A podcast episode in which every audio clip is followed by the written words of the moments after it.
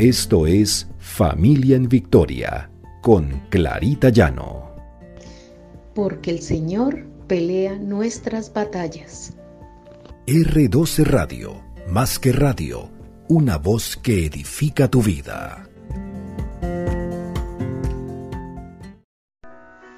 Buenos días, el Señor nos bendiga, el Señor nos guíe para reparar aquellas relaciones rotas. Este es nuestro devocional Familia en Victoria, porque el Señor pelea nuestras batallas. El Señor nos regala en Filipenses 2.3. Nada hagáis por contienda o por vanagloria, antes bien con humildad, estimando cada uno a los demás como superiores a Él mismo. Aquí la palabra del Señor nos habla sobre el egoísmo, sobre cuando pensamos solamente en nosotros mismos, en nuestras necesidades y no en los demás. Y cuando una relación se rompe porque se ha roto la confianza, es porque han fallado esa falta de satisfacer las necesidades del otro. Del otro en cuanto a confianza, en cuanto a atención, en cuanto a respeto, en cuanto a fidelidad. Y la clave es tener en cuenta esas necesidades de la otra persona, en especial de la pareja en el matrimonio.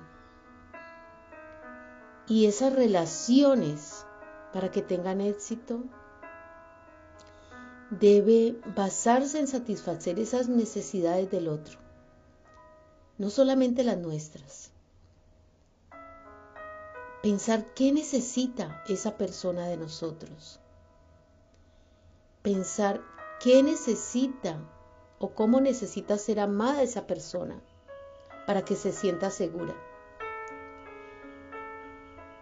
Y empezar a hacer como un inventario de las necesidades de esa otra persona, del cónyuge,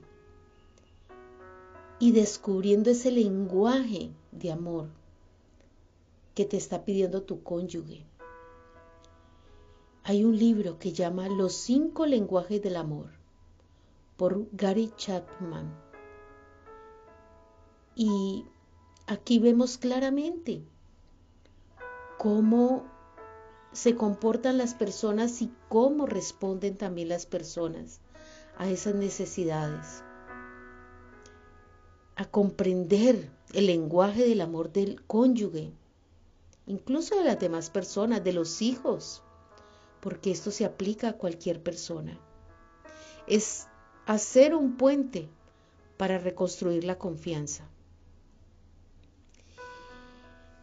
Eh, en Filipenses 2, del 1 al 4 dice, por lo tanto, si tienes algún estímulo para unirte con Cristo, si tienes algún consuelo de su amor, si compartes algo en el Espíritu, si hay alguna ternura y compasión, haz que mi gozo se complete al ser como mente, teniendo el mismo amor siendo uno en espíritu y con una sola mente.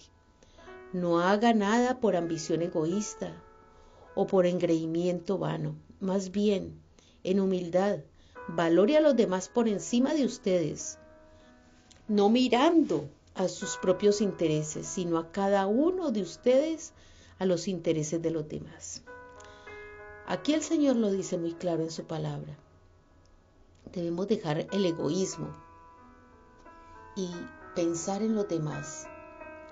Pensar cómo esas personas yo les puedo retribuir para que se sientan importantes, para que se sientan queridos y aceptados. Nadie es perfecto. Y debido a que somos aprendices constantes, nunca seremos perfectos. Pero cuando elegimos poner excusas o justificar nuestras acciones, nos convertimos en herramientas que destruyen la confianza. Las promesas vacías o fallidas exacerban la tensión en un matrimonio y alejan la pareja. Entonces debe pensar que tu pareja es la primera, que debes estar pendiente, igual que Cristo con su actitud. En el matrimonio debe estar sirviendo a su cónyuge por encima de todos los demás.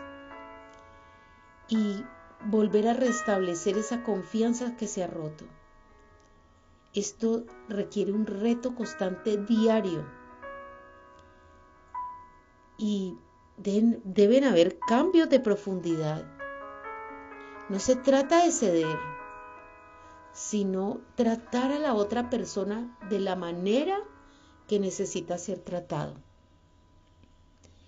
Y cuando ponemos esas necesidades de la otra persona por delante de, nosotros, estamos eh, generando respeto, cortesía, amor.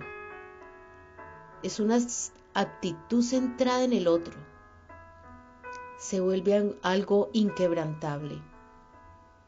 En Efesios 5:25 dice, los esposos aman a sus esposas, así como Cristo amó a la iglesia y se entregó por ella.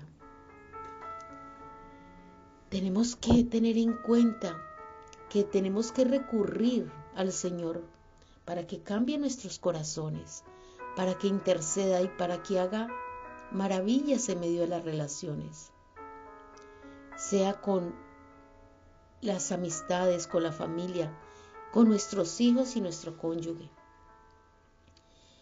Hacer aquellas cosas que hacen sentir bien a la otra persona. En Proverbios 30, 18, 19 dice, hay tres cosas que me sorprenden, no cuatro cosas que no entiendo.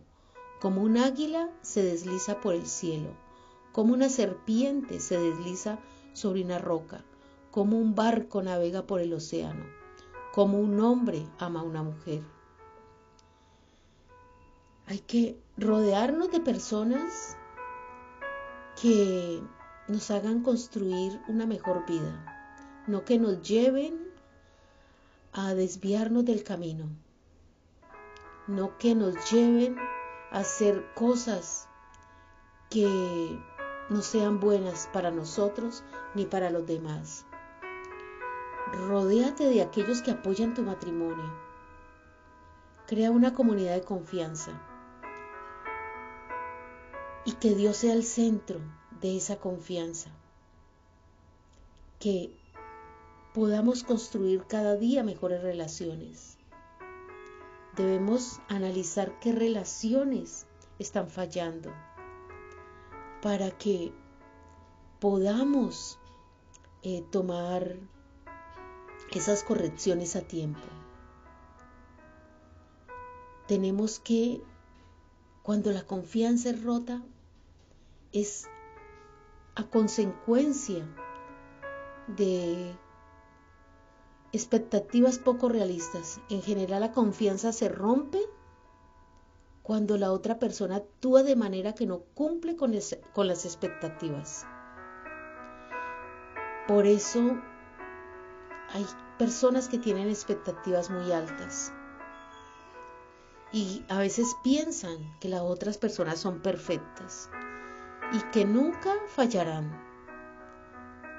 Debemos pensar que todos fallamos, que todos en algún momento vamos a fallar. Y para reconstruir una relación rota, tenemos que tener en cuenta que así como la otra persona falló, yo también puedo fallar y que no somos perfectos, pedirle a Dios que nos dé esa sabiduría para poder ser aquellas personas que debemos ser, que actúan y crecen en carácter, integridad y honestidad. En Primera de Pedro 4:8 dice, "Lo más importante de todo es que sigamos mostrando un profundo amor el uno por el otro, porque el amor cubre una multitud de pecados. El perdonar, el saber que somos personas pecadoras y que nosotros caeremos fácilmente. Es una lucha constante en que debemos afianzarnos en el Señor. Y recordemos que cuando decidamos perdonar, el pasado se queda en el pasado.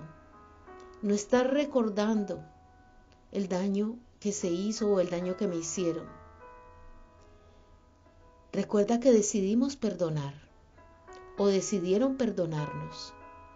Y no puede quedar amargura, ira, resentimiento porque esto es lo que amenaza una buena relación. Entonces orémosle al Señor. Orémosle al Señor para que cambie esos corazones y para que ponga perdón en nuestros corazones y en el corazón de los demás, para poder restaurar esas relaciones rotas. Oremos. Padre amado, gracias Señor, gracias por tu amor inmenso porque tú nos enseñaste sobre el perdón en aquella cruz, Señor, cuando diste nuestra tu vida por nosotros, para redimirnos de nuestros pecados, Señor. Gracias, Padre, porque hemos aprendido que debemos perdonar y que nada es fácil, Señor, porque somos de naturaleza humana Fallamos, Señor, constantemente estamos fallando. No somos perfectos, pero sí, Señor, podemos vivir una vida acorde como tú quieres que vivamos, alejando el pecado, alejando el peligro de nosotros y haciendo que las demás personas se sientan bien, dándole lugar a las demás personas que debemos darles. Gracias Señor, danos discernimiento, Danos sabiduría y danos revelación para hacer lo que tu palabra nos dice. Te hemos orado en el precioso nombre de Cristo Jesús. Amén y amén.